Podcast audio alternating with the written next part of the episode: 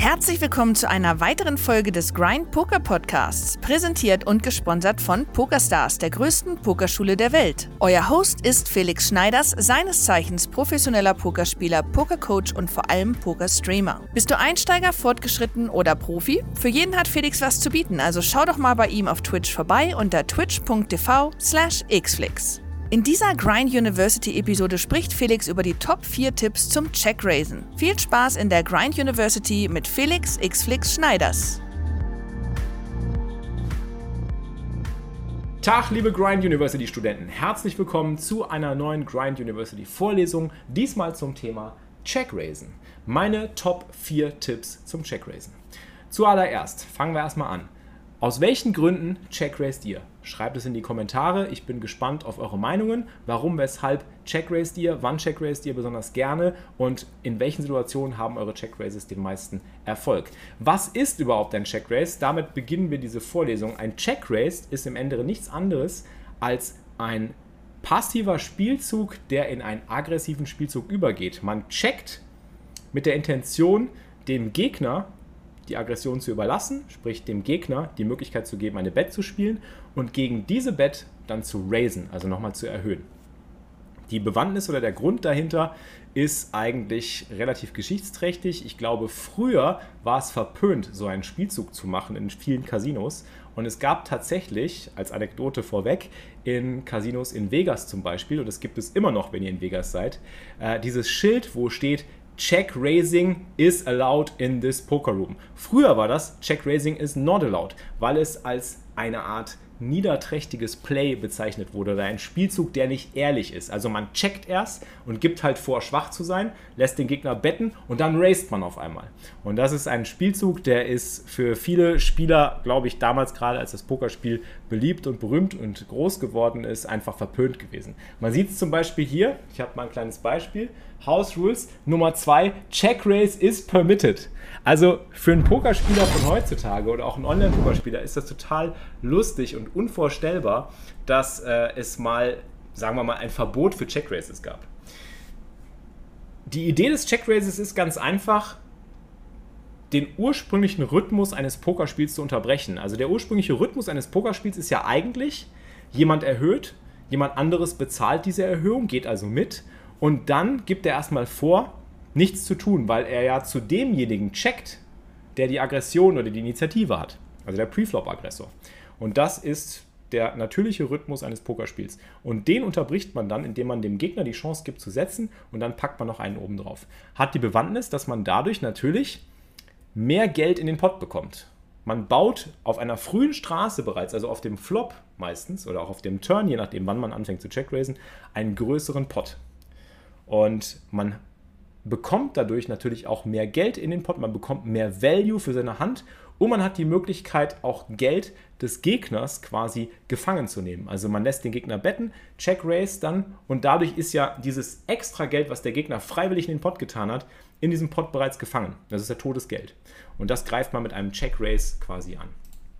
Und äh, die Frage, die man sich stellen muss, ist, in welchen Situationen macht es Sinn zu checkraisen oder warum checkraised man überhaupt? Erstmal ist es wieder eine Möglichkeit für denjenigen, der passiv verteidigt, die Initiative an sich zu reißen. Wir wissen ja alle, beim Pokern geht es eigentlich darum, Aggression walten zu lassen, also wirklich mit Aggression zu versuchen, Pötte zu kontrollieren und zu steuern und den Gegner vor eine Entscheidung zu stellen. Jedes Mal, wenn du den Gegner vor eine Entscheidung stellst, hat der Gegner eine Möglichkeit, einen Fehler zu machen. Wenn also der Gegner eine Continuation Bet, also eine, eine Bet setzt als Preflop-Aggressor und du spielst einen Check-Race, stellst du diesen Spieler wieder vor eine entsprechend schwierigere Entscheidung. Der Pot wird größer und du zeigst ihm an, dass du stark bist, weil du darauf nur gewartet hast, quasi, dass er setzt und haust dann nochmal einen oben drüber. Und äh, du reißt damit die Initiative an dich, das heißt, du hast die Möglichkeit, den Pot wieder zu steuern, als jemand, der bereits vor dem Flop passiv gespielt hat. Das ist ein, großer Vorteil, weil wir wissen alle, äh, wenn man aggressiv beim Pokern ist, spielt es sich einfach leichter. Man stellt Fragen und muss keine Antworten finden. Also derjenige, der in der Aggression, im sogenannten Driver's Seat sitzt, der ist derjenige, der sagt, wo es lang geht. da gehen wir lang, da fahren wir lang, jetzt biegen wir links ab, jetzt biegen wir rechts ab. Jetzt bin ich mal gespannt, was du machst. Also du stellst Fragen und brauchst keine Antworten zu suchen. Ist immer leichter. Dasselbe passiert mit dem Check Race. Du drehst das Spiel quasi um. Es ist wie beim Tennis. Der eine spielt den Ball in dein Feld und du spielst ihn zurück. Und jetzt wartest du halt darauf, dass der Gegner was damit macht. Erster Grund, um überhaupt, also ich habe erstmal vier Gründe, bevor ich die vier Tipps gebe. Vier Gründe für einen Check Race. Grund Nummer eins, man bekommt mehr Geld von schlechteren Händen. Man kann natürlich versuchen, den Gegner mit einer schlechteren Hand betten zu lassen und Check Race dann mit einer besseren oder vermeintlich besseren, um den Pot größer zu machen, um mehr Geld in den Pot zu bekommen. Ja. Und dazu habe ich hier auch ein Beispiel. Pocket Jacks im Big Blind. Wir spielen hier ein Pokerturnier. 109 Dollar Buy-In. Es gibt einen Open Race aus früher Position. Wir sind sehr, sehr deep mit 165 Big Blinds effektiv. Hier könnten wir auch drei betten, keine Frage. Ich entscheide mich aber für einen Call, weil ich nicht die Entscheidung treffen möchte, gegen einen frühen Positionsrace eine 4-Bet zu kassieren, Preflop. Und wir gucken uns einen Flop an, der natürlich extrem gut aussieht. Wir floppen Topset. Der Gegner bettet und er bettet recht klein. Er bettet ein Drittel des Pottes. Wir wollen natürlich mit unserem Topset mehr Geld in den Pot bekommen. Wir wollen unsere Hand auch irgendwo vor vielen Turnkarten schützen, die uns wehtun könnten. Sprich, eine Karo-Karte oder eine 8 für eine Straße. Eine 6 könnte eine Straße machen, eine 9 könnte eine Straße machen, eine 10 könnte eine Straße machen für so viele verschiedene Hände. Wir wollen auf jeden Fall Schutz für unsere Hand und wir wollen mehr Geld in den Pot, weil wir spielen ja auch gegen einen Spieler aus früher Position, bei dem wir auch davon ausgehen können, dass er eine starke Hand hat. Und äh, wir machen das Check Race auch entsprechend groß. So können wir im Endeffekt auf verschiedenen Board Runouts den Pot künstlich größer machen und versuchen auch alle Chips in die Mitte zu bekommen, so wie es hier in diesem Beispiel passiert. Auf dem River gehe ich auch nochmal für eine ziemlich große Bet, nicht ganz all in, man hätte vielleicht sogar noch Overbet machen können oder über eine Overbet nachdenken können und ich glaube, in diesem Fall hätte der Gegner sogar bezahlt, er geht selber all in und äh, er zeigt selber ein Set 5er. Er kann an dieser Stelle aber Damen Könige Asse haben auf dem Flop, gegen die wir Value bekommen. Ähm, er kann einen Flush Draw haben, von dem wir Value bekommen. Wir bekommen einfach sehr viel mehr Geld in den Pot und wir haben einfach die Möglichkeit, gegen eine starke Handrange beim Gegner mehr Geld in den Pot zu kriegen und äh, ähm, einfach einen größeren Pot zu spielen. Nummer 2. Ein Semi-Bluff. Für einen Semi-Bluff brauchst du im Endeffekt eine Hand, die sich noch verbessern kann. Also eine Hand, die äh, zum Beispiel eine bessere Hand machen kann als die, die du beim Gegner vermutest und die vom Gegner vielleicht auch ausgezahlt wird. Und ein Semi-Bluff ist immer ein sehr, sehr ähm, gutes Mittel, um zu versuchen, ähm, den Gegner auf zweierlei Arten unter Druck zu setzen. Einerseits eben vielleicht zum Fohlen zu kriegen, andererseits wenn du treffen solltest, hast du dann dadurch bereits durch deine vorherigen Bluffs und dein Semi-Bluff eben einen größeren Pot aufgebaut und kannst vielleicht auch mehr Auszahlung erhoffen, weil der Gegner nicht vermutet, dass du diese Hand gerade gemacht hast. In diesem Beispiel hier zum Beispiel 3-5 Offsuit im Big Blind, es gibt ein Min-Race, wir sitzen im Big Blind, mit der Ante äh, können wir das verteidigen und uns einen Flop angucken und floppen ein Open-Ended Straight Draw 2, 3, 4, 5 auf dem König Hochboard gegen Cutoff. Cutoff macht eine Continuation Bet, die sehr, sehr klein ist und da der Cutoff meistens mit einer sehr, sehr weiten Handrange, also mit sehr vielen Händen eröffnet, ist hier relativ klar, dass er nicht unbedingt oft den König getroffen hat. Er wird nur versuchen, mit seiner Continuation Bet den König zu repräsentieren und wird den König dementsprechend oft betten. Deswegen können wir hingehen und hier Check raisen und wahrscheinlich auch davon ausgehen, dass wir mit einem Check Raise eine hohe Erfolgsquote haben, weil der Cutoff eben hier zum Beispiel viele bessere Hände wegschmeißt. Der schmeißt vielleicht sowas weg wie Ass 10 oder wie Dame Bube oder wie Bube 10 oder wie 7 8. Alles Hände, gegen die wir aktuell hinten sind, weil die die höhere Karte besitzen. Aber wir haben ja auch noch die Möglichkeit, selbst wenn der Gegner einen König hat oder eine bessere Hand, dass wir mit einem Ass oder mit einer 6 die bessere Hand machen können und dadurch eben einen größeren Pot aufgebaut haben. Das ist unser Semi-Bluff. Wir haben so zwei Möglichkeiten, den Gegner hier vor eine Frage zu stellen. Will er weiterspielen? Glaubt er uns den König? Hat er selber den König, weil er eine sehr kleine Bett setzt nur? Oder hat er die nicht? Und bekommen wir den direkten Fold. Und das ist halt die Schönheit eines Semi-Bluffs. Entweder kriegen wir den Gegner dazu, vielleicht zu folden mit einer besseren Hand, wir haben fünf hoch an der Stelle, also wir haben die schlechtestmögliche Hand. Ähm, auf der anderen Seite haben wir auch die Möglichkeit, einen großen Pot zu bauen, sollte er eine Hand haben. Das ist auch schön. Also das ist Nummer 2 der Semi-Bluff. Nummer 3. Wir kriegen manchmal auch Leute dazu, mit einem Check-Race eben einen etwas besseren Bluff zum Folden zu bekommen. Also wir bluffen gegen den Bluff. Stellt euch vor, wir haben gerade eben über ähnliches Beispiel. Wir haben, wir haben vielleicht irgendwie 7, 8 und der Flop kommt König 2, 4 und wir wissen, der Gegner setzt sehr, sehr häufig. Vielleicht damit sowas wie Dame, Bube. Wenn wir da mit 7, 8 Check raisen, also mit 8 hoch, gar keine Möglichkeit, uns zu verbessern, ist das ja ein kompletter Bluff. Aber wir haben die Möglichkeit, einen anderen Bluff rauszubekommen. Und das ist auch wichtig beim Pokern, dass man sich zum Beispiel in vielen Situationen nicht Gefahr läuft, selber rausbluffen zu lassen. Weil der Gegner blufft ja sehr, sehr häufig. Nur wir können auch gegen diesen Bluff, wir können dagegenhalten. Wir können also versuchen, den Bluff zu bluffen. Das ist tatsächlich auch eine Option in vielen Situationen. Dazu habe ich jetzt keine Beispielhand, aber ähm, da gibt es definitiv Möglichkeiten, wenn ihr davon ausgeht, dass der Gegner zum Beispiel sehr, sehr häufig eine Conti-Bet setzt. Ähm, kommen wir zum nächsten Punkt. Nummer 4. Protection versus Equity. Das ist das, was gerade auch im Chat schon genannt wurde. Wir versuchen einfach unsere Hand zu schützen davor, dass bestimmte Karten kommen, die uns wehtun können. Hier habe ich noch ein Beispiel. Ich habe mit Ass Bube geraced, bekomme zwei Caller und floppe Top Pair Top Kicker auf einem sehr drawlastigen Board mit einem 20 Big Blind Stack.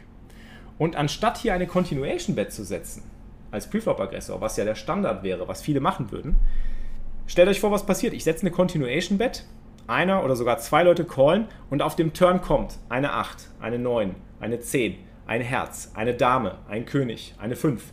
Alles nicht so schöne Karten. Da kommen Straßen an, da kommen zwei Paar an, da kommen Flushes an, da kommen Overcuts an.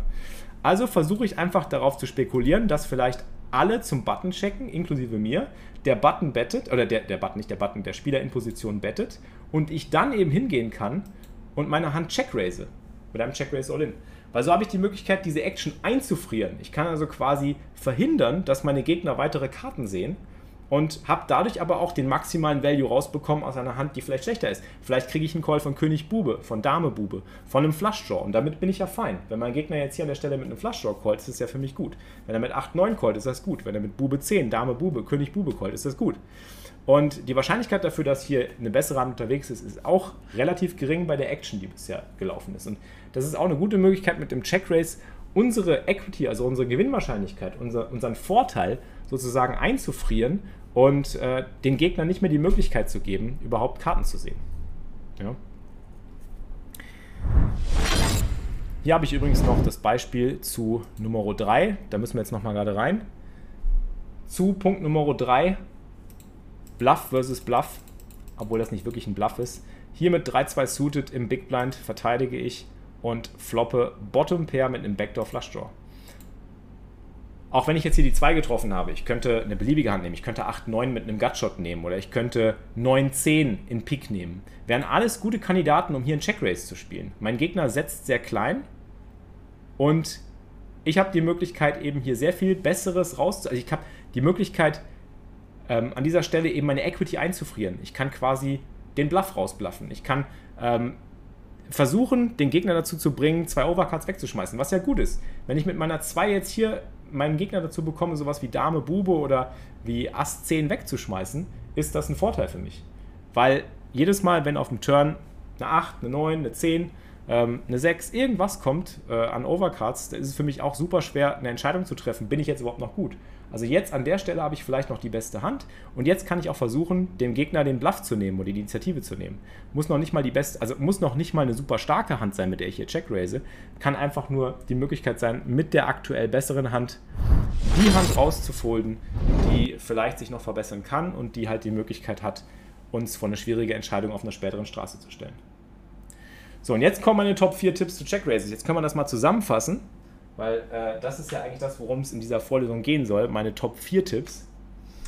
Fangen wir an mit Nummer 4. Ich versuche das mal hier irgendwie hinzuschreiben. Das Bet-Sizing ist wichtig. Also damit meine ich das gegnerische Bet-Sizing und unser eigenes Bet-Sizing. Also das gegnerische Bet-Sizing, gerade wenn es klein ausfällt, sollte uns dazu animieren, öfter ein Check-Race zu spielen. Wenn der Gegner hier zum Beispiel weniger als ein Drittel des Pottes hier setzt, gibt er sich selber ja einen sehr guten Preis, um vielleicht noch einen Turn und einen River zu sehen. Und das müssen wir verhindern. Und deswegen werden wir dieses kleine Bet-Sizing angreifen. Würde der Gegner hier größer betten, würde der 3, 4, 5 Big Blinds setzen, würden wir vermutlich anders denken und würden vielleicht sogar nur callen oder manchmal sogar auch folden. Also in der Situation mit der 2 und dem Backdoor Flush und Backdoor Straight Draw vielleicht einmal callen. Aber gegen eine große Bet-Size würden wir hier kein Check Raise machen. Ja, das Bet-Sizing ist extrem wichtig. Und es ist auch sehr wichtig, selber ein gutes Bet-Sizing zu wählen, weil wenn wir ein zu kleines Bet-Sizing wählen, also wenn wir jetzt sagen wir mal weniger als das 3 oder 3,5-fache benutzen, ist der Gegner natürlich auch wieder dazu angehalten, öfter zu callen und das wollen wir ja nicht. Also müssen wir selber auch auf unser Bet-Sizing achten. Deswegen mein Tipp, achtet aufs Bet-Sizing, gegen kleine Bet-Sizes öfter check-raisen und vor allen Dingen größer check-raisen, weil sonst habt ihr die Schwierigkeit, dass euer Gegner vielleicht trotzdem callt und dann, ihr müsst dann eben genau der Vorteil, den das check-raisen euch eigentlich bringt, ist dann zunichte gemacht. Das gleiche gilt für Situationen, in denen ihr mit starken Händen für Value gehen wollt. Ihr kriegt dann weniger Value. Also in dem Beispiel von hier gerade äh, mit den Buben auf dem Flop, wenn ihr euch das nochmal gerade anschaut, hier.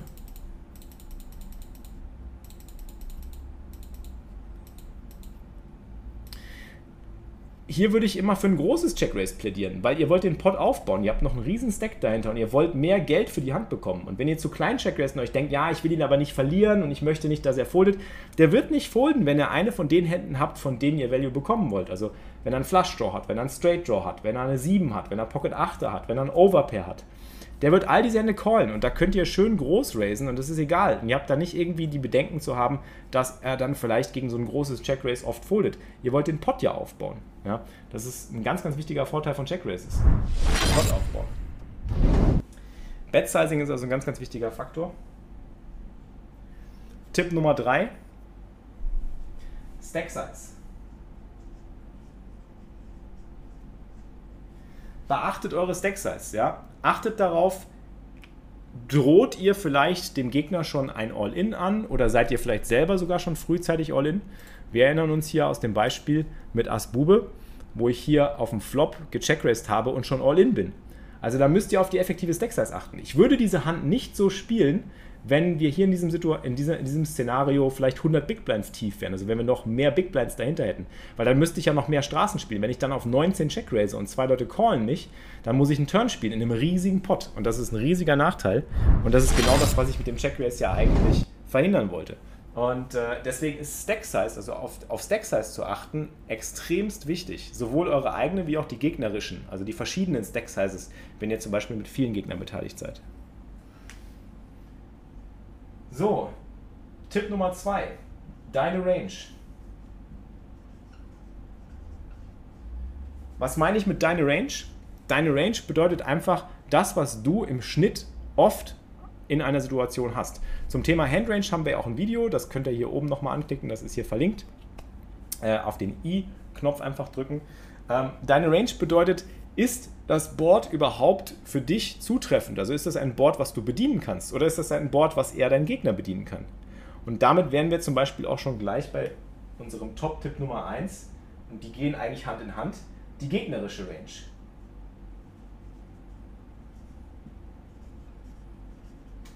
Ja?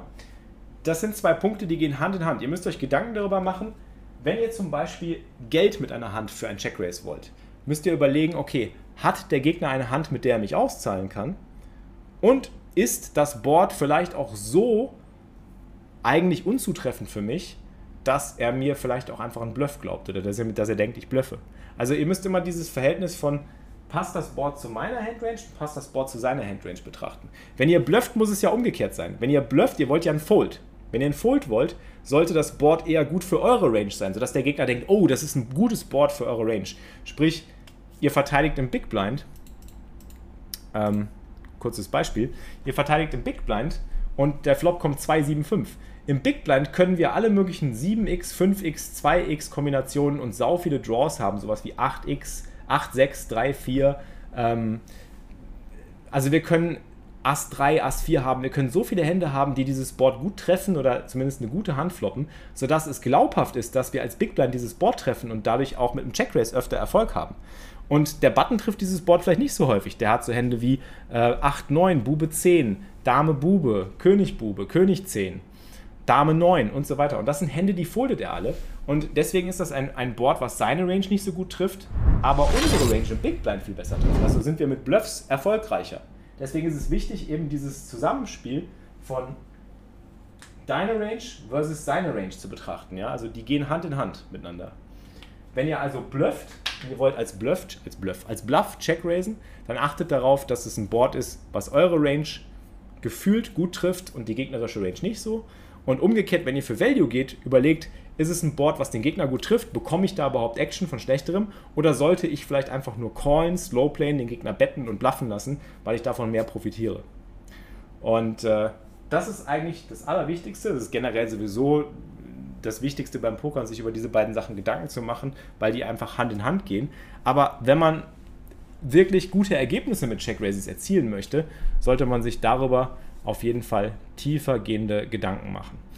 Das Ganze kann man natürlich mit der Spieltheorie auch noch nacharbeiten. Das mache ich jetzt hier in diesem Video nicht. Also für alle, die, die jetzt sagen, ja, aber die Spieltheorie sagt doch, da und da solltest du check raisen, da und da solltest du nicht check raisen. Und ähm, das sind auch Überlegungen, die spielen da eine Rolle, aber allerdings erst für die fortgeschrittenen Spieler. Wenn ihr jetzt anfangt und überlegt, in welchen Situationen sollte ich check raisen, überlegt euch, was das Ziel ist. Wenn ihr blufft, versucht einfach Boards anzugreifen, wo es klar ist, dass ihr öfter trefft als der Gegner und der Gegner nicht so oft trifft. Da müsst ihr euch halt Gedanken drüber machen, wie sieht die Range des Gegners aus, wie sieht meine Range aus.